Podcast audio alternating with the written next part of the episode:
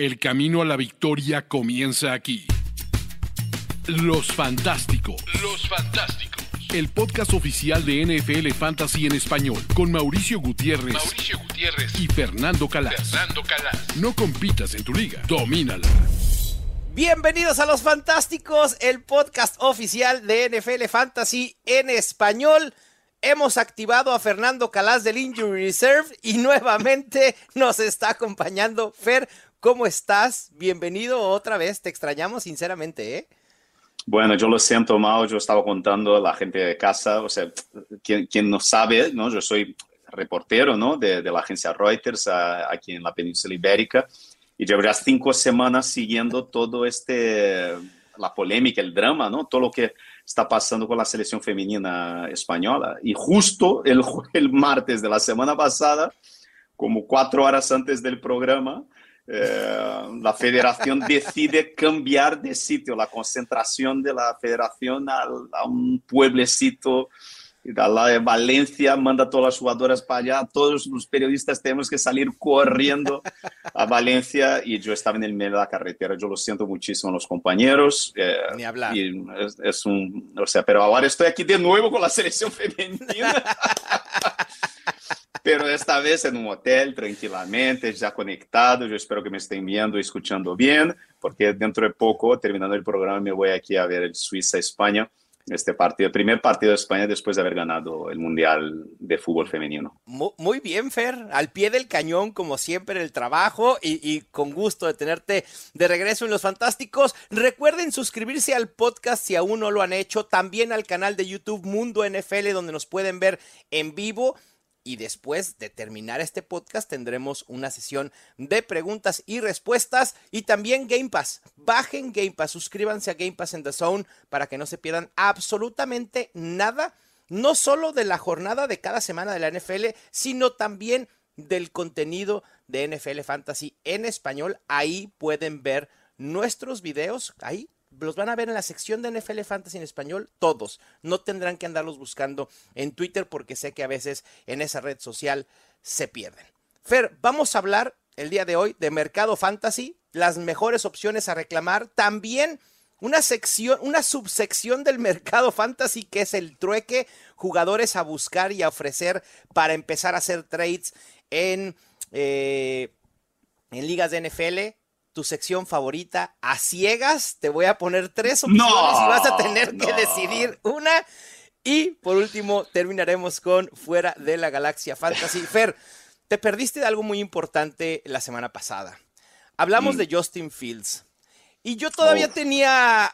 Eso que te iba a decir, pues podemos empezar, sí, podemos empezar un poco por el panicómetro, ¿no? Fer, Haciendo Fer, así un panicómetro. Ya. Yo, ya, yo ya salté del barco después de lo que sucedió la semana pasada. Perdón, pero Justin Fields. No, no, no es un desastre todo el equipo. Es, el equipo es, es, es, un desastre, es el peor equipo de la NFL. Eh, y mira que eso es mucho decir cuando pensábamos que iban a ser los Cardinals, Fer. Mao, eh, los Broncos han perdido por 70 puntos de los Dolphins sí, sí, sí, y han abierto las apuestas, dos puntos favoritos contra los, contra los, los Bears. No, no, no. Quiero, quiero llorar, Fer, quiero llorar. Sí, es una pero... pena, pero yo creo que eh, Mau, eh, llevo, siempre decimos todos los años, ¿no? Hay que esperar tres semanas. Sí. Tres, las tres primeras semanas hay que esperar y yo creo que a partir de la, la tercera semana hay que reaccionar. Ya. sea por un lado ligando como te gusta, ¿no? El panicómetro, ¿no? O por el otro entendiendo la situación de cada equipo. Y yo creo uh -huh. que estas primeras tres semanas fueron una montaña rusa, ¿no? Y principalmente sí. para muchos equipos. Eh, hay equipos que yo creo que hay que estar bastante preocupados, como el caso de, de, de los Bears. Como dijiste, Aí, yo, bueno, o sea, DJ Moore marcó un, un, touchdown, un touchdowncito, ¿no? O sea, el día al final bueno, en el, en el garbage time.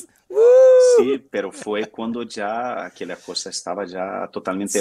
bueno, el Garbage Times eh, vale, los puntos de Garbage Time valen para Fantasy, ¿no? Pero a mí me preocupa que ni Justin Fields en, ese tiempo basura pueda producir. Pero bueno, ah, Yo, sí ya estoy muy, muy, preocupado con, con Justin Fields porque no yo estaría preocupado, Yo estaría preocupado también con todo el ataque de los Titans. Eh, es muy preocupante. Inoperante inoperante, todo. Es que DeAndre Hopkins ahora mismo está, yo creo que es, eh, no, es, no está entre, ni entre los 40, eh, los top 40 wide receivers para fantasy en tres primeras semanas. Sí. O sea, lleva dos semanas sin entrenar, ¿no? Con problema de, en, el tobillo y entonces juega los fines de semana, pero no entrena, no sabemos cómo está, está 100%. El backfield es este desastre absoluto, ¿no? Donde Taj Spears juega más, que, tiene más snaps que, que, que Derek Henry, pero los nunca antes vista, ¿eh? Sí, y los, pero los dos son, son inoperantes. Sí, me yo creo que llegamos a un, sí, yo creo que llegamos a un punto mal donde hay que sentar a todos los Titans, incluso Derek Henry. Estoy contigo. Y el, el, problema es que decíamos, bueno, los Titans pueden ser inoperantes, pero Derrick Henry va a producir. No, se acabaron esos días, ¿eh? Se acabaron esos días porque como dice Fer, Tajay Spears está jugando en más snaps que Derrick Henry, sobre todo en esos juegos en los que los Titans se vienen abajo en el marcador y que van a ser los más de aquí a que termine la temporada porque no, veo cómo los Titans le puedan dar vuelta a la temporada. Mau, hay tres jugadores que yo estaría muy atento eh, que les pueda pasar más o menos lo que pasó con, con Christian McCaffrey, ¿no? Cuando se fue de los Panthers al 49ers este año. Yo creo que puede haber tres, tres trueques que yo creo que hay que estar muy atentos este año. Un, yo creo que es Derek Henry. Eh, es, es, inevitable, ¿sabes? Un equipo a lo mejor como los, los Eagles, eh, no sé, los, propios Rams, ¿no? Los Ravens. Alguien puede ir, o sea, porque tanto él como eh, Jonathan Taylor, eh, yo creo que son ahí fuertes candidatos para, para, que les, para salir. Y, otro jugador, y otro jugador yo creo que es Kirk Cousins. Mm, sí, totalmente. Hace sentido. Sí, sí, sí. Después de un inicio 0-3 los Vikings, quizá digan ya, Kirk Cousins ya fue su ciclo aquí. Y yo creo que encaja perfecto con los Jets. sí, totalmente, ¿eh? Bueno, por favor, alguien salve a Garrett Wilson. Cualquier, cualquier coreback es. Mira, hasta Joshua Dobbs sería mejor opción que Zach Wilson para salvar el valor fantasy de Garrett Wilson en estos momentos. Es curioso, ¿no? Porque estamos buscando eh, el, el, el, de Andre, el Devonta Adams 2.0 en Garrett Wilson y el Devonta Adams 1.0 sigue funcionando mejor. Sí, exacto. Y seguirá, ¿eh? y seguirá como están las cosas. Quarterback proof, esa prueba de quarterbacks de Adams. Totalmente. Y miren, hablamos de cosas que nos preocupan. Ustedes, por favor, si van 0-3 en sus ligas de fantasy, no se me preocupen. Todo es salvable.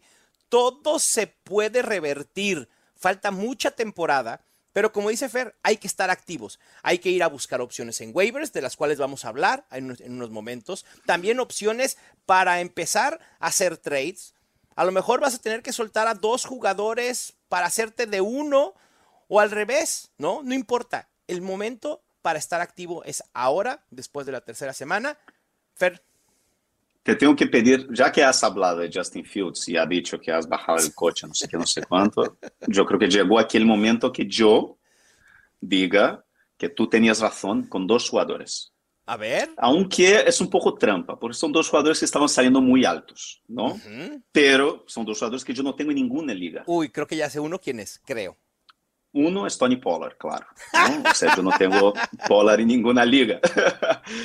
Pero no es que me haya salido mal. Al final, o sea, es que salvo Gareth Wilson, que yo le tengo, por suerte, le tengo en pocas ligas porque yo nunca fui agresivo lo suficiente para pillarle claro. a la mitad de, de, primera ronda y nunca me caía volviendo a segunda, porque en, en primera ronda yo estaba yendo por Amon Racing Brown, por Tarek Hill, ¿no? por Christian McCaffrey o, incluso Bijan Robinson, ¿no? Pero en segunda ronda nunca me volví, entonces le tengo en una liga nada más. Pero Tony Pollard, yo creo que es, o sea, has clavado. Yo tenía miedo de que los, los, los, Cowboys iban a ir a por otro running back y cuando ya este miedo pasó, ya era demasiado tarde, ya no le podía pillar. Y otro es Keenan Allen. Yo creo que... Sabía, sabía. Yo hablo de él porque ahora vamos a hablar, ¿no? En, en Waiver Wire, ¿no? Sobre qué hacer, ¿no? Porque para la gente que no sabe, eh, Mike Williams está fuera de la temporada, ligamento Sí. cruzado de la rodilla. Y, y bueno, o sea, Pues- queda solo Keenan Allen. Vamos a ver qué pasa detrás de este, de este cuerpo de receptores, ¿no? Eh, Pero yo tengo que decirte que, o sea, tenías toda la razón de buscar Keenan Allen, donde estaba, además no estaba saliendo muchas veces a principios de cuarta ronda. Sí, Yo una siento mucho, yo, sí, sí, son dos jugadores que, eh, que yo no tengo en ninguna liga y que a lo mejor me pueden hacer mucho daño, ¿eh? Sí, Eh, porque si el- los rivales lo tienen, ojo. Y lo de Keenan Allen, incluso sin contarlo la lesión de Mike Williams, porque Keenan Allen estaba produciendo y estaba teniendo gran temporada o gran inicio de temporada, incluso con Mike Williams en el terreno de juego. Pero aprovechemos esta desafortunada lesión de Mike eh, Williams, Fer, para irnos al mercado fantasy, las mejores opciones a reclamar de cara a la semana 4. Pásele, marchanta, pásele, Aquí está lo mejor, aquí está lo selecto, llévelo, llévelo. Mercado Fantasy. Fer, pues tendremos que hablar de la primera opción, la más obvia, la lógica, después de generar más de 50 puntos fantasy, Devon Chain, si está disponible en alguna liga en la que ustedes participan, no hay manera de dejarlo pasar, necesites o no necesites running back, ¿estamos de acuerdo? No, es el número uno con, sin ninguna duda, pero es, eh, yo creo que en ligas, a lo mejor ligas casuales muy probablemente estará, pero en ligas más o menos... Sí. O sea, un poco menos casuales, ya, eran, ya hemos hablado mucho de él aquí en la off-season, ¿no? Como él tenía un perfil que encajaba perfectamente con este, con este ataque. Yo creo que forma con Raheem Mostert un, un dúo ahí de, eh, ¿sabes? O sea, incluso que lo pueden usar a la vez, ¿no? Porque, Ujú. ah, incluso, incluso, mira, eh, yo creo que tenemos que aquí, aquí hablar su nombre correctamente, porque él dijo que la gente habla su nombre mal, ¿no? Entonces, Devon, a, eh, eh, a Chain, Devon, A-Chain, no, Devon Eh. A Chain. Ok. Sí, Devon Ok. a Chain. Él dijo, Devon no, no, no, no es a Chain. Porque entonces, Devon a Chain. Yo creo que fue, fue Adam Schefter, ¿no? Que, que publicó eso diciendo, Sí. gente, o sea, es que este Sí. señor quiere que le digan correctamente su nombre. Bueno, Algún ¿quién día no- saberemos cómo hablar el nombre de Tyler Algier, Algair, Algali, Algier, bueno, en fin. Tam- también estaría bueno que que el segundo running back de los Falcons nos dijera y nos aclarara la pronunciación correcta. Pero bueno. Fer, sí, lo que dices, Devon A-Chain o A-Chain o como quieran llamarle, eh, se ajusta perfecto a esta ofensiva. Y, y a mí no me extrañaría ver a los dos estando involucrados, tanto Raheem Mostert como, como Chain. Obviamente, no pensemos en ambos como running backs top 12. Creo que Raheem Mostert sigue teniendo ventaja, al menos por ahora. Y Chain en un rol más versátil, más dinámico, donde los Dolphins lo pueden utilizar, como tú lo acabas de decir, por todos lados, ¿eh? Operando como wide receiver, alineando por dentro, como running back, etcétera. Creo que lo pudiéramos considerar un running back 3 alto, con potencial de explosión cada semana, porque ese es su perfil como jugador y en una, no en una, en la mejor ofensiva en la NFL en estos momentos. Sí, y era por eso, era, o sea, de- decíamos a la gente que era uno de los running backs más atractivos para buscar, Sí. ¿no? Exactamente su- por este perfil. Dime. No, no, te iba a decir que su, su valor comenzó a bajar cuando no, no estaba jugando en el off-season. Porque te acuerdas que se lesionó en el off-season y no tuvo participación y comenzó a bajar. Se iba incluso ya después de Roshan Johnson, después de Tank Bixby, ¿no? Y pues ahora, joya, totalmente joya. No sé si sea la mejor adición de waivers del año. Creo que ese premio lo va a tener Pucanacua. Y creo que en poco se lo van a poder quitar. Obviamente falta mucha temporada. Pero el running back de los Dolphins sin duda es una gran adición. ¿Quién sería tu número dos a buscar? ¿O quieres decir algo más de, de Achain? No, sí, o sea, yo creo que es un poco, eh, a veces nos, nos deteníamos, ¿no? Mucho eh, al principio de la temporada y cuando, por eso la, la, eh, la estrategia de el running back es una, una estrategia que, que es muy incómoda, ¿no? Porque Muy. sales con un equipo con muy mala pinta, ¿no? Empiezas la temporada súper nervioso, tal, tu equipo apesta, a lo mejor la primera, segunda semana muy mal, pero eh, al final se va encajando, ¿no? Las cosas, o sea, yo, por ejemplo, en mi Scott Fishball, que, bueno, es un equipo que lo, he empezado muy mal porque he ido, ya sabes, o sea, con cinco wide receivers al comienzo, pero tengo en mi equipo ahora mismo, tengo a, tanto a Jerome Ford como a, a Devon ah, Chain, ¿no? Entonces, entonces es un poco eso, o sea, tienes que, es suerte, ¿no? No es suerte porque nadie quiere que ningún jugador se lesione, pero al final es un poco eso. Eh, pero también hay una anécdota ¿eh? que yo creo que hay que llevar en consideración en relación a este Dolphins y, y, y, Broncos, que es que, eh, bueno, que es ahí un poco el roce, ¿no? El roce que hay entre los entrenadores de ambos equipos. Vale recordar que el entrenador de los Broncos el año pasado todavía era, era estaba con su sabático, ¿no? Y era comentarista en la tele y criticó mucho a Mike McDaniels. Y ¿no? dijo también. Eso, dijo que en la mitad de temporada Teddy, Teddy Bridgewater debería ser el, el, titular de este equipo, ¿no? Dijo que era, o sea, que el entrenador no sabía qué estaba haciendo, no sé qué. Entonces, nadie, nadie mete 70 puntos de esta manera si no hay un poco de rencor, Mauricio. Sí, claro, por supuesto. Oye, todavía, todavía le criticaron que no tuvo piedad. ¿Cómo iba a tener piedad después de ese antecedente? Y no, y Sean Payton no es el tío más simpático del mundo, es Para uno nada. de los entrenadores que más enemigos tiene. ¿no? Y en, ese, en, ese, en esa misma postura, Sean Payton hubiera hecho exactamente lo mismo, hubiera anotado 70 o más puntos si hubiera tenido la oportunidad.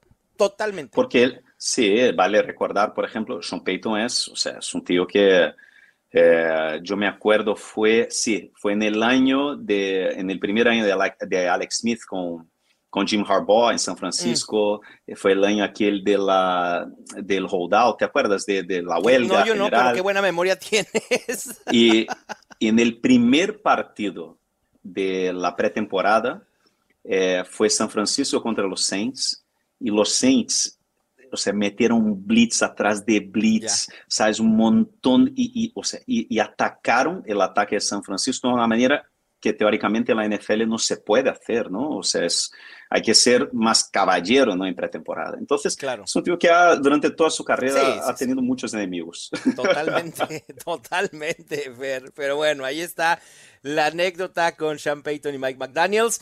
¿Quién sería tu segunda opción a reclamar, Fer? ¿Es alguno de los wide receivers de los Chargers? ¿O voltearíamos a ver a esta ofensiva revolucionada en cuanto a intentos de pase que se han convertido los Houston Texans. Sí, es que el problema de, de, los Texans es que Robert Woods sigue viviendo, sigue, está vivo y está corriendo. Es, bueno, es toda, todavía si es el wide si Kenny Drake corre. está siendo utilizado por los Ravens, que Robert Woods no sea utilizado por los Texans. Entonces, pero está bien, yo creo que Tanteao es sí, ahora mismo es parece ser, ¿no? El número uno de este ataque pero tampoco lo que decías con Pucanacua, ¿no? Todavía no sabemos qué va a pasar con Cooper Cup, ¿no? Pero cuando vuelva Cooper Cup ya veremos también cómo va a ser su, su participación, pero Tutu Atuel también no va a ir a ningún sitio porque claro. sea, está, ha tenido un partidazo contra San Francisco, otro esta semana. Yo creo que la cosa va a ser más repartida. Yo creo que Tenteo es buena apuesta si necesitas ayuda ahora mismo. Pero yo creo que Quentin Johnston es una, si está disponible en vuestras ligas, es una apuesta a largo plazo. Ah, gracias. Sí, ya, yo ya estaba ya, me iba a dar algo, Fer, pero sí, a largo plazo, Quentin Johnston es la opción, sin duda. Porque es, es yo sigo con la misma estrategia que decía al principio en el off-season para draftear a Quentin Johnston en novena, octava ronda. ¿Sabes por qué? Porque un wide receiver rookie, uh -huh. talento extraordinario, pero que necesitaba que habíamos dicho, mira, Quentin Johnston para mitad al final de la temporada, ojo, porque este ataque va a ser un espectáculo. Estamos viendo que es un Lo ataque es. espectacular. Lo es. Y además, o sea, si yo creo que incluso, incluso, ojo, que incluso que yo creo que mucha gente va a añadir Quentin Johnston. Yo creo que este no va a ser todavía su partido contra los Raiders. Yo creo que él va, no, no va a entrar de una hora para la otra. Como dijiste, Josh Palmer es el veterano que, que confía, el entrenador. Después tienen los Cowboys, ¿sabes? Eh, después Chiefs. Yo creo que, ¿sabes? Eh, yo creo que Quentin Johnston va a ser todavía un jugador que incluso quien lo añade esta semana, a lo mejor lo va a cortar dentro de un par de semanas. ¿eh? No Ojo, lo hagan, tengan ojo. paciencia. Es que, Fer, esa es, esa es la clave en agregar a Quentin Johnston. Que hay que saber que no es una opción que va a redituar y que vas a poder utilizar en las próximas dos o tres semanas. Quizás semana 8 o 9, Quentin Johnston ya esté convertido en el segundo wide receiver detrás de Keenan Allen, porque ese lugar ahora es de Josh Palmer. Y lo vimos cuando Mike Williams se lesiona. Josh Palmer fue el titular en sets de dos wide receivers. Quentin Johnston solo participó en sets de tres. Entonces, eso le da mayor tiempo en el terreno de juego a Josh Palmer por ahora. En cuanto a talento se refiere, Quentin Johnston puede ser mucho mejor talento, además de que se asemeja mucho a la utilización que estaba teniendo Mike Williams. Hay que recordar que cuando draftean los Chargers a, a Quentin Johnston dijimos, es el reemplazo natural de Mike Williams a futuro. Bueno, ahí está. Es- Sí, es el reemplazo a futuro. Claro. Y, y Mau, eh, los Chargers van a jugar esta semana contra los Raiders. Yo creo que va a ser, incluso, yo creo que si necesitas ayuda inmediatamente en Tyrants, yo creo que eh, Parham es muy buena opción, porque está, es el Tyrant de este equipo ahora número uno. Olvidaros de Gerald Everett, yo creo que siguen en, en los Chargers. Bueno, en fin, qué año para los Tyrants. Pero yo creo que incluso eso, Raiders, eh, Raiders ahora, ¿no? ¿no? No vamos a ver muy probablemente eh, Quentin Johnston eh, involucrado, muy involucrado en el ataque, ¿no? Después ya es bye, porque Sí, es un bye, el no, los byes tempraneros. Y después vuelve con los Cowboys. Entonces, Sí, y ahí ya veremos a ahí de- Austin Eckler, además. Claro, Ojalá. Y entonces, yo, yo creo que hay que tener paciencia con Quentin Johnston. Incluso, les digo una cosa, si son ligas competi- competitivas, los tienes que comprar y dejarlo en el banquillo esperando, pero yo creo que en ligas casuales, yo creo que en Quentin Johnston lo van a dropear dentro de un par de semanas incluso. ¿no? Yo creo que se puede es muy- ser una suele buena ser muy opción. impaciente la gente. Sí. Sí, sí. Eso sí, estoy de acuerdo. Pero por eso, insisto, quienes están escuchando Los Fantásticos, sepan que Quentin Johnston sí vale la pena tomarlo ahora como una inversión a largo plazo, que va a poder redituar. Ahí ténganlo guardadito en su banca. Lo mismo creo que pasa con Marvin Mims, Fer. Quizá Marvin Mims tenga más nombre sobre Quentin Johnson en estos momentos por lo que ha producido, pero su utilización ha sido bajísima. Es increíble que tenga un 13% de target share o menos del 13% del target share, pero aún así sea el líder en yardas recibidas de los Broncos. Creo que Sean Payton debe ser inteligente. Eh, y, y yo sé que esto suena trillado porque lo hemos dicho a veces de muchos coaches que debería ser inteligente utilizar más a X o Y y no sucede. Pero con Marvin Mims parece evidente que su rol deberá incrementarse semana tras semana. Sí, pero el problema es que son los Broncos, ¿no? Es que Bueno, están jugando, están, Sí. madre mía, cosa va muy mal. terrible, terrible, terrible. Se dice que el próximo, la próxima semana el Broncos contra los Bears Fair es el ganador. Bueno, el perdedor será quien gane a Caleb Williams. Vamos a ver si es cierto. Vamos a ver. Ya veremos. A ver cuánto último- tiempo dura, dura eh, eh, Russell Wilson de titular. Ah. Y por último, Fer, ¿te intriga Tajay Spears o crees que a pesar de su participación sigue siendo solo un handcuff en el dado caso que le suceda algo a Derrick Henry? Esperemos que no. O en el hipotético caso que tú planteaste hace un rato, que veamos un trade de Derrick Henry a un equipo contendiente y Tajay Spears se convierta en el caballo de batalla de este equipo. Yo creo que es el típico jugador para tenerlo ahí en tu banquillo. Si está disponible, fíchalo, déjalo en tu banquillo, si puedes, ¿no? No es un impacto inmediato, pero ya hemos hablado durante toda la offseason que el, el schedule de los Titans mejora, ¿no? Al final de la temporada.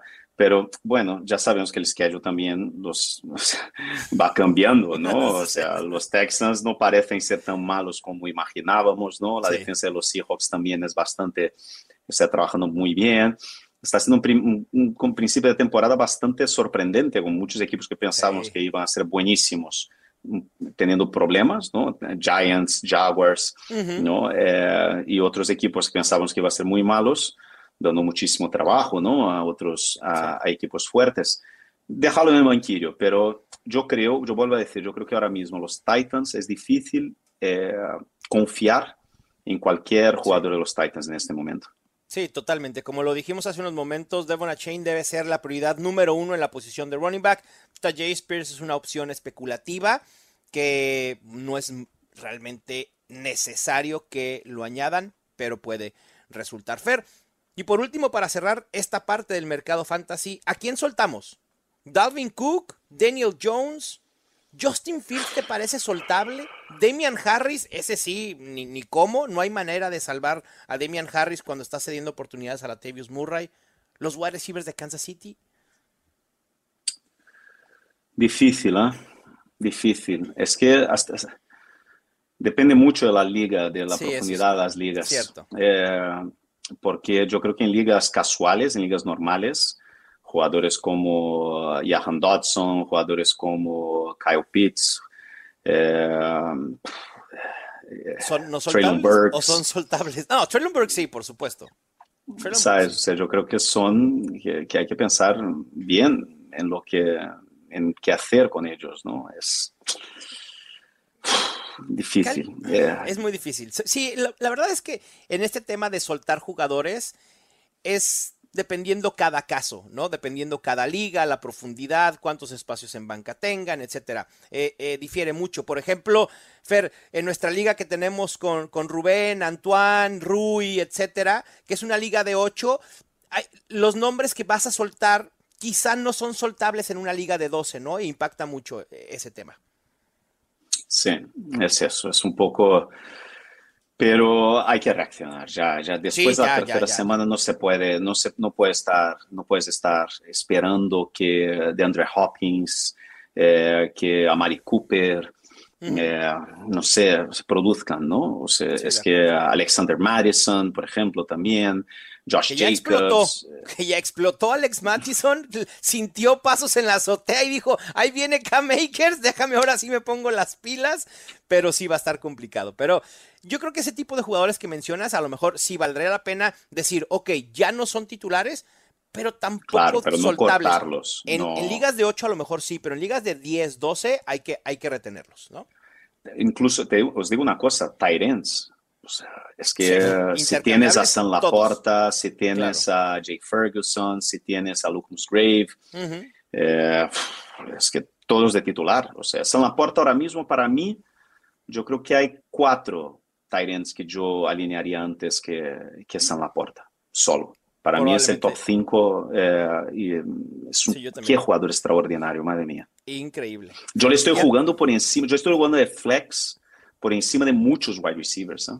Sí, la verdad es que este es el año a lo mejor para flexear a, a de este tipo, Sam Laporta. Y creo que es un jugador que en general podemos ir a buscar en trades. Y justo aprovecho para hacer esa transición al mercado fantasy, pero en la sección de trueques. Vámonos a los jugadores que hay que buscar u ofrecer en trades. Los Fantásticos. Los relatos y anécdotas de los protagonistas de la liga más raros y extraños están en historias de NFL para decir wow. Miguel Ángeles es y Luis Obregón te esperamos todos los miércoles. Busca historias de NFL para decir wow en tu plataforma de podcast favorita. Los Fantásticos. Fer, tres jugadores que quienes nos escuchen en los fantásticos tienen que ir en cuanto acabe este podcast a buscarlos en trades en sus ligas. Comenzamos con una, con una controversia o dejamos la controversia nuestra para el final. Yo creo que a la, a la mitad podemos, podemos ir con los tus jugadores que quieres buscar. Vamos Vale, con los entonces- que yo quiero buscar y luego vamos con los que, que queremos ofrecer y ahí en medio armamos la polémica. Vale, entonces yo sigo con la puerta. Yo creo que hay veces en fantasy que hay que buscar un jugador al alza porque va a subir todavía más. Es básicamente eso. Wow. Todavía hay tiempo, todavía hay tiempo de comprar San Laporta. Todavía hay, pero a lo mejor esta ventana, va- a la puerta va cerrando cada vez más, cada vez más. Y, Sí, no es y en fantasy cerró. hay mucho, o sea, claro, hay muchas veces, ah, tú tienes, tienes que saber la hora de tradear, no sé qué, pero hay que entender también cuando el jugador está al alza que hay que ir buscándole antes que él, o sea, sea incomprable, ¿no? Y muy probablemente un equipo que tenga San Laporta tendrá otro tight end, porque San seguro, Laporta seguro.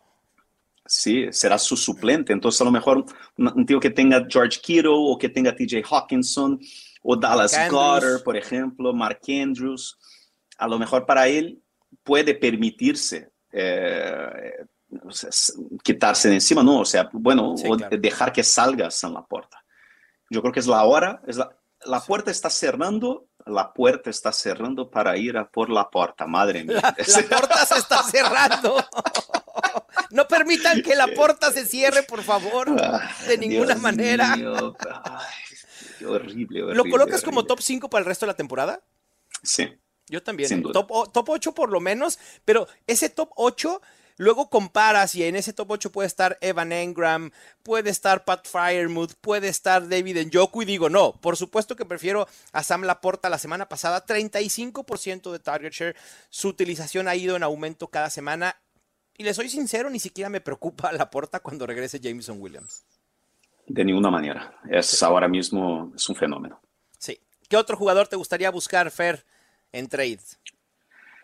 Eh, yo creo que los, los, que tienen a Christian Watson estarán desesperados ya, están muy nerviosos tal. Y, y este equipo de los Packers han jugado estas tres primeras semanas con un montón de lesionados, un montón de problemas y aún así, y aún así han, han, han, ido bien. O sea, solo han perdido por, para, contra los Falcons por una un meltdown, ¿no? una debacle tremenda. O sea, tenían que estar ahora mismo los, los Packers eh, a lo mejor invictos, ¿no? Eh, y, eh, yo creo que Jordan Love ha demostrado que, que es un, quarterback profesional.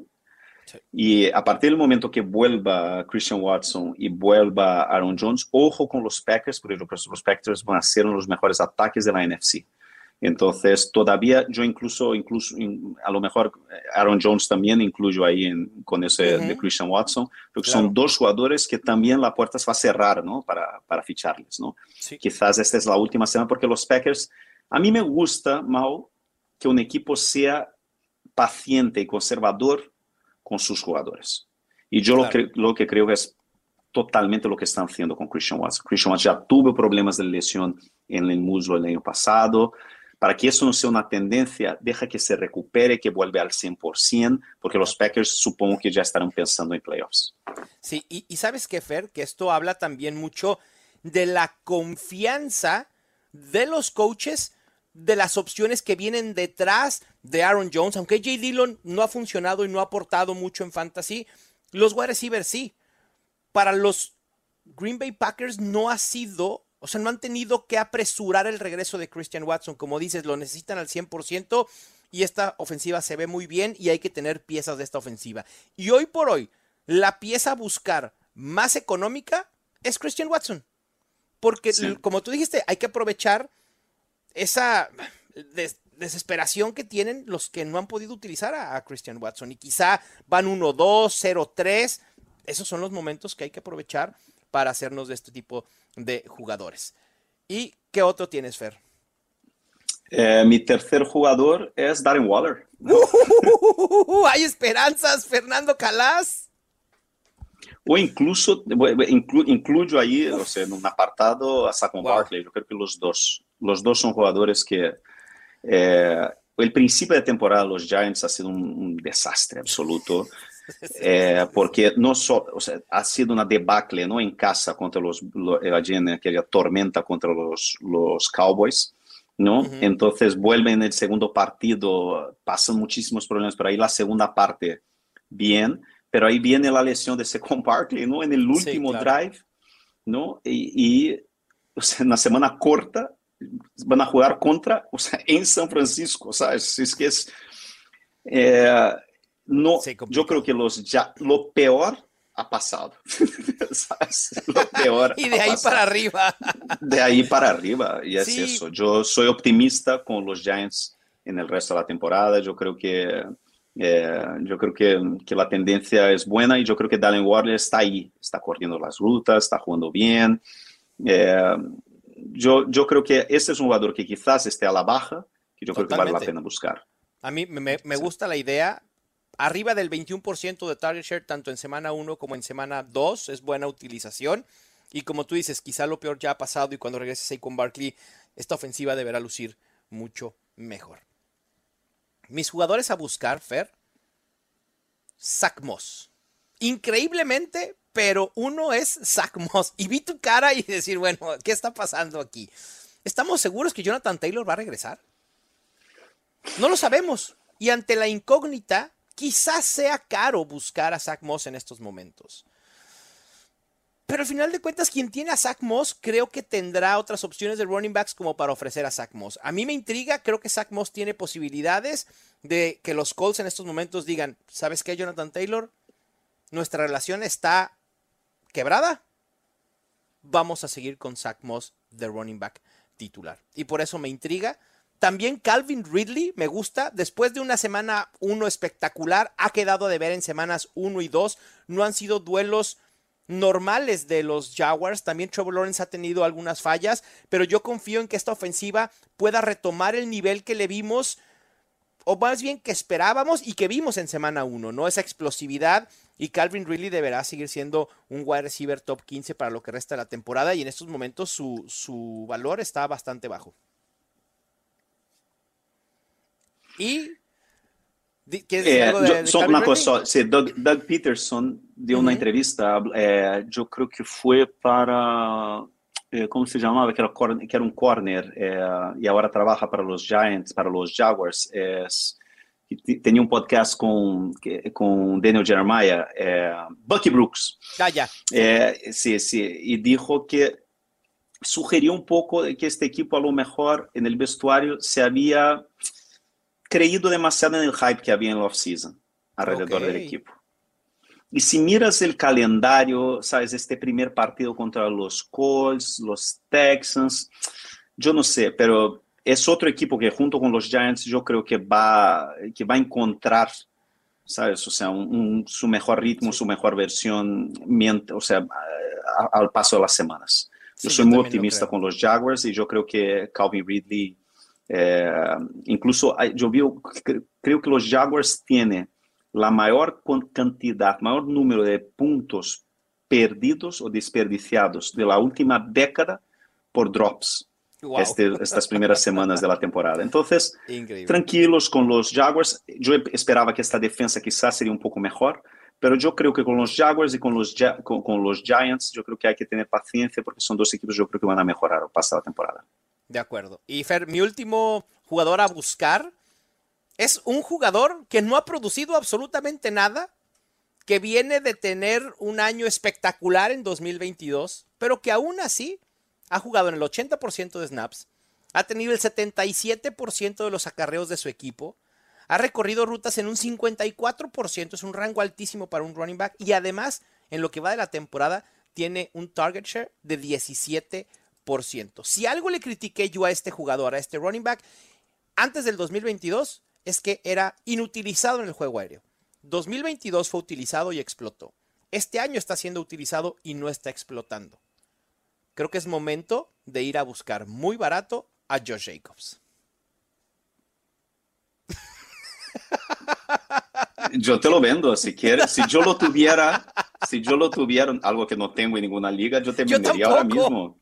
Josh Jacobs lo tengo en cero ligas, igual que Naye Harris, cero ligas. Fer, pero ¿por qué, ¿por qué lo quieres vender? ¿Te preocupa la falta de producción de Josh Jacobs a pesar del volumen? ¿O, qué es lo que no te entusiasma de Josh Jacobs? ¿Son las mismas razones por las cuales lo evitamos hace un mes? Claro, por eso yo no, no lo, si no lo quería hace un mes, yo sigo no queriéndole ahora. no, no, no, no, no. Fer, el mercado de running backs está por los suelos. Josh Jacobs probablemente sea un running back top 15 a como está el panorama de corredores. ¿Por qué no ir a buscar en su rango más, más bajo? Después de, de, las infames dos semanas que ha tenido en producción, los, los Raiders no nos han dado indicaciones de querer utilizar a otro running back en lugar de Josh Jacobs.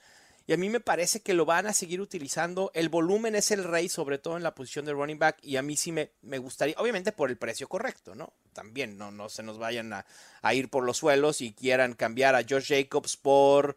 Eh, a ver, Josh Jacobs o Karen Williams Fair para el resto de la temporada. Karen Williams, sin duda. wow. Le puedo decir a quien sea y Fer va a decir que George Jacobs nada más no. Bueno. Mira, yo invito a la gente, Timo Riske, de, de, que, es, o sea, que es un data scientist, ¿no? Un cientista de datos de, de, de, Pro Football Focus. Él publicó un, un, gráfico ¿no? de, de, running backs, ¿no? Eh, o sea, de cara a la semana 4, ¿no? en términos de efectividad, ¿no? de eficiencia, eh, comparado con la, o sea, la fuerza de la defensa con la fuerza del ataque. Entonces, o sea, en el, en el gráfico se ve ahí eh, donde yo invito a la gente que entre, es PFF underscore MOO y ve allí donde está Josh Jacobs. No. Porque yo, de verdad, si el, o sea, el, yo creo que el gráfico acaba donde acaba Josh Jacobs. Eh, donde está Josh Jacobs acaba el gráfico. Entonces, el, gráfico el gráfico acaba y Josh Jacobs todavía viene más abajo. Sí, sí, sí, está un poco. Entonces, o sea. Sí, ha sido totalmente complicado. Eso es cierto. Sí, eso es cierto. Sí, complicado. Y al lado suyo, incluso al lado suyo están los, está el backfield de los, de los Steelers y está, Harris. Eh, y está AJ Dillon, que ya hemos hablado de AJ Dillon hace dos semanas. Es que es, yo creo que AJ Dillon no es el running back que pensamos que quizá podría ser. en el momento que, que, Aaron Jones, yo digo, en el momento que vuelva, Aaron Jones tiene potencial para ser el número uno general de todos los, los running backs. Hace rato estabas diciendo que me ibas a felicitar por haber tenido razón en algunos jugadores. Yo ahora quiero hacer lo mismo, Fer. Tenías razón con Aaron mm. Jones. Tenías totalmente razón con Aaron Jones, ligado a una gran ofensiva. Si lo pueden ir a buscar, a lo mejor quien, quien tiene Aaron Jones esté desesperado, Fer, porque no lo ha podido utilizar, también es un buen momento para irlo a buscar. Eh, eh, no tenía ningún sentido que Aaron Jones estuviera saliendo en cuarta ronda, sí, Ya sé. Sí, de totalmente. Y yo solo no tengo más Aaron Jones porque en cuarta ronda estaba saliendo Christian Watson. Entonces era entre Aaron Jones y Christian Watson, Christian Watson, Aaron Jones. Entonces yo pillaba uno o a otro, entonces tengo dividido entre los dos, pero al final tengo más Christian Watson porque estoy totalmente enamorado de Christian Watson. Pero yo creo que los dos van a ser, porque yo insisto, los Packers van a ser uno de los contenders de la NFC en el momento que vuelvan los lesionados, que este último partido fue Jair Alexander lesionado, eh, David Bakhtiari lesionado, Christian Watson lesionado, Aaron Jones, es que por el amor de Dios, es que es, así es imposible jugar. Sí, de acuerdo. Fer, yo entre otros jugadores a ofrecer tengo a Brian Robinson, Adam Thielen y a Mari Cooper, ¿no? Eh, aunado a este buen inicio que han tenido. Bueno, Mari Cooper no tuvo un buen inicio, pero tuvo buena semana 3. Esos juegos de explosión hay que utilizarlos para poderlos ofrecer. ¿Tú a quién más? Además de, de Josh Jacobs, ya hablabas también de Derrick Henry un poco de, cómo valía la pena. ¿Y tienes algún otro? Sí, yo creo que Khalil Herbert por tu, tu gran Rashawn Johnson. Sí, de acuerdo. Que, o sea, yo no sé si será un league winner porque en este ataque de los Bears es muy difícil pero yo creo que Rashawn Johnson es claramente una de las pocas cosas interesantes que hay en los Bears ahora mismo. Sí, totalmente. Eh, Khalil Herbert ya no es el running back principal. De hecho, en toques fue superado por Rashawn Johnson. El ascenso de Rashawn Johnson ha sido espectacular y confío en que se establezca como la primera opción por tierra de los Bears. Pero como dices, con esa ofensiva, ¿quién sabe? Fer, vamos a tu sección favorita que vuelve después de mucha ausencia a ciegas. A ciegas. Quienes son nuevos para esta sección, le voy a dar a Fer tres opciones con algunos datos y él tiene que decidir con qué jugador va a ir para esta semana como la mejor opción. Y ustedes también en los comentarios, si nos están viendo en YouTube o en donde nos estén viendo y puedan comentar, digan qué opción prefieren y ya verán a quién realmente valía la pena y quién no. Son opciones la gente que nos está viendo en directo, la gente que nos está viendo en directo, que nos está escuchando en podcast, que escucha esta voz dulce, este chico educado, encantador. O sea, que yo he hecho tanto de menos, que estoy deseando que llegue ya la Super Bowl para que vayamos a una cervecería sí. artesana y, nos emborrachemos y empecemos a cantar a, a canciones. Pero dentro de, este, de esta alma que parece pura, hay mucha maldad, mucha maldad. es rencor, maldad, y, eso, y, en, y, en, esta sesión donde aparece, ¿no? el poco de maldad que tiene dentro del alma de, Por- de Mauricio Gutiérrez. Por más maldad que yo quiera, Fer, y te ponga opciones difíciles, siempre eliges correctamente. ¿Qué miedo te da la sección a ciegas si siempre lo haces perfecto? Así que vámonos a la primera opción, Fer. La opción, la opción A. Son wide receivers los tres, receptores. Mm, La wide opción, receiver, a, la- la opción A ha tenido un 20% de target share y ha corrido 24% de targets por ruta recorrida. Ha visto un 29% de los targets en el end zone de su equipo y tiene dos juegos con 10 o menos puntos fantasy, pero uno con 19 puntos. Ha tenido dos juegos con al menos 7 targets y su enfrentamiento de esta semana es contra una defensa que permite en promedio 375 yardas recibidas y un touchdown específicamente a receptores. La opción B, creo que ya sabes quién es la opción A, pero bueno, la Yo, opción yo B, creo que sé quién es. Sí. la opción B, en semana 3 recorrió ruta en un 100% de oportunidades. Ha tenido dos semanas con al menos un 33% de target share.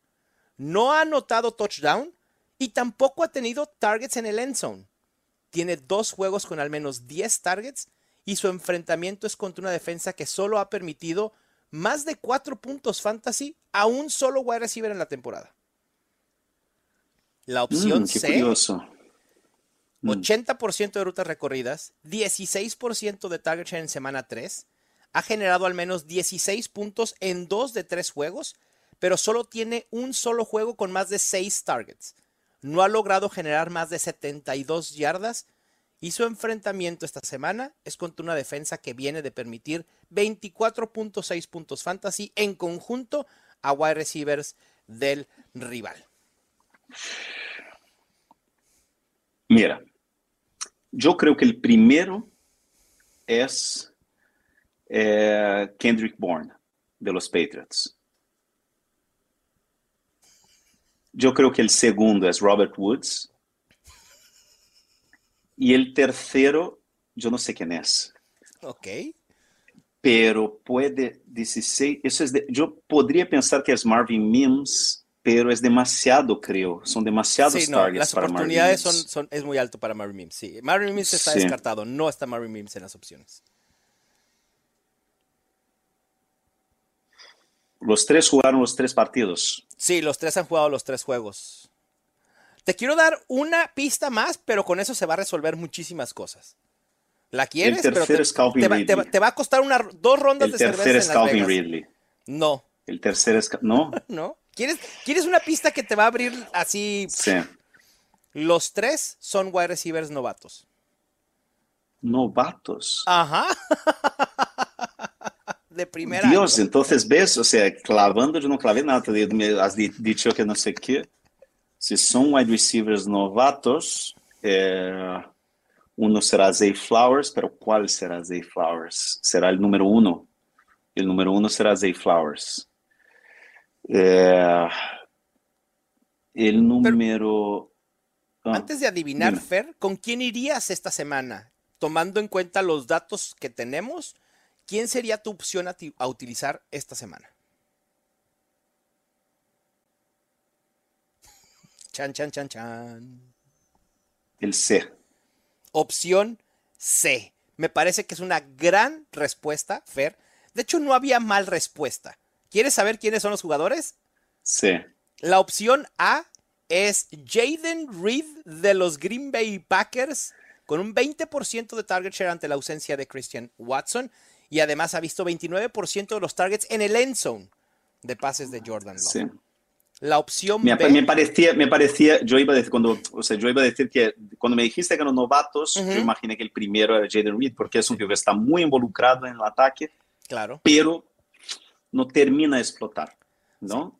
La opción el 2, B, la B, el que no ha anotado touchdown, pero tiene un 33% de target share, es Say Flowers. Fer, Say Flowers está a nada de tener explosión. Saqué números de porcentaje de targets en los últimos tres años de los Ravens. Ni siquiera Marquise Brown estaba teniendo los targets que está teniendo Say Flowers. Y la opción qué C, que curioso, ¿eh? O que sea, ningún, target en la end nada, zone para Zay todavía no, Flowers. ni uno. es que es, eh, Mark Andrews es el dueño de Red Zone en, en este equipo, es impresionante. Sí. Y, ¿Y la perdona, opción ¿y la C? C?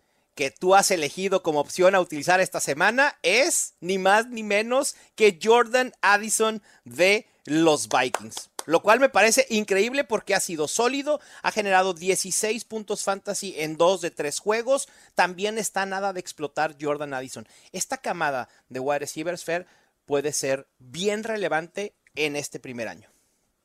Qué curioso. Yo pensé, yo eh, en, el, en la live que tenemos en NFL Brasil los Sí. domingos, yo había dicho que Kurt Cousins eh, iba a liderar, ¿no? Iba a ser el quarterback uno de esta semana, ¿no?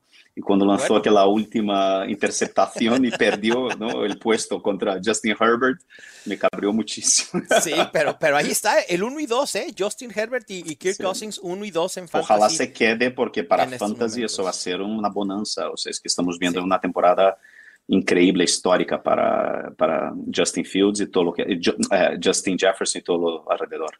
Y tú lo, lo dijiste, ¿eh, Fer? En su momento dijiste, preveo que Justin Herbert sea el coreback con más intentos de pase esta temporada. Tiene 121 cercano a los 138 de Kirk Cousins. El volumen también importa para los corebacks y no solo para los running Sí. backs. En un año malo para quarterbacks, ¿no? Un Además. año raro. Sí, sí, Sí, sí. un año raro. Sí. Wow, nos acaba de decir Luis, hay breaking news, los Jets acaban de contratar a Trevor Simeon. o sea, sí queríamos una mejora de Zach Wilson, pero Trevor Simeon... Come on. Bueno, en fin, no creo que Trevor Simeon le vaya a ganar el puesto a Zach Wilson, o quién sabe. Ya veremos. Pero vamos a cerrar con Fuera de la Galaxia Fantasy y recuerden también que nos vamos a quedar un ratito más para responder sus dudas aquí en el canal de Mundo NFL, dudas específicas de waivers en la medida de lo posible. Vamos a cerrar este podcast con Fuera de la Galaxia Fantasy. Fuera de la Galaxia Fantasy. Fer, viviste el fin de semana un momento importante con tu familia. A mí me, me, me llegó cuando nos dijiste, es la primera vez que mi hijo va a un clásico, a un Atlético de Madrid, Real Madrid. Además, a ver a un amigo aquí del podcast, Antoine Grisman. Cuéntanos esa experiencia, porque yo me acuerdo siempre esa primera vez que fui a un estadio de fútbol, a un primer clásico, a un primer juego de NFL, son experiencias increíbles y como papá debe ser, wow, es ver la cara de tu hijo emocionado, debe ser increíble. Sí, porque al final eh, hay tantos niveles ¿no? Eh, dentro de, de, este, de esta experiencia, porque primero que cuando yo fui a vivir a España, yo había pensado que iba a dejar el periodismo, ¿no? Entonces yo me dediqué al vino, yo hice un curso, ya estoy como dos años dedicándome al vino, ¿no? Solo después Oh, volví bueno. al periodismo. Ok, la buena vida. Eh, y claro, y en aquel periodo, yo viviendo en Madrid, eh, mi mujer, es, mi mujer, su familia, todos son del Real Madrid, yo iba al Santiago Bernabéu y no, no sentía, no sentía. Y entonces un día fui al Vicente Calderón, tío, y me enamoré del Atleti de una manera, ¿sabes? Compré el abono y fue un, un amor, así, un enamoro así, inmediato, ¿no? Una pasión tremenda. ¿No? Y bueno, ahí cuando vuelves a trabajar con deportes, con fútbol, o sea, Claro. eh, la pasión baja un poco, ¿no? Porque es normal, es mi trabajo, estoy todos los días con eso, o sea, yo tengo muy buena relación con Vinicius también, entonces al final te me acerqué más también al Real Madrid, ¿no? Pero porque tengo mucha simpatía y tengo un cariño inmenso por un, un- un chaval que, que, que es como, ¿sabes? O sea, es- le quiero muchísimo. Entonces, Claro. pero mis hijos nacieron cuando todavía yo estaba con esta pasión y, y mi mujer tiene un cabreo tremendo, ¿no? De que yo les hice colchoneros, ¿no? Y, y el mayor principalmente, Elías, es que es súper colchonero de estos que sufren, que tal. Y Marco es más pequeño, tiene nueve años, pero también muy colchonero, tal, y súper fan de Griezmann, ya tiene la camiseta, tal, no sé qué. Y, y este partido, y cuando siempre diciendo, papá, ¿cuándo va? Y nosotros vivimos muy cerca del, del Metropolitano, vamos caminando media hora de mi casa. Ah, nada. entonces, es, mu- sí, es muy caro ir al estadio en España. Entonces, yo nunca les llevaba porque yo tengo mi acreditación, pero no les puedo llevar. Y los...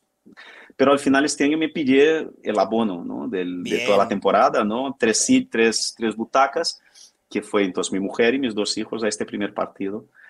Y que gane el, el, el Atleti Sí, como ganó, claro. O sea, con, un, un partido impresionante, súper dominante.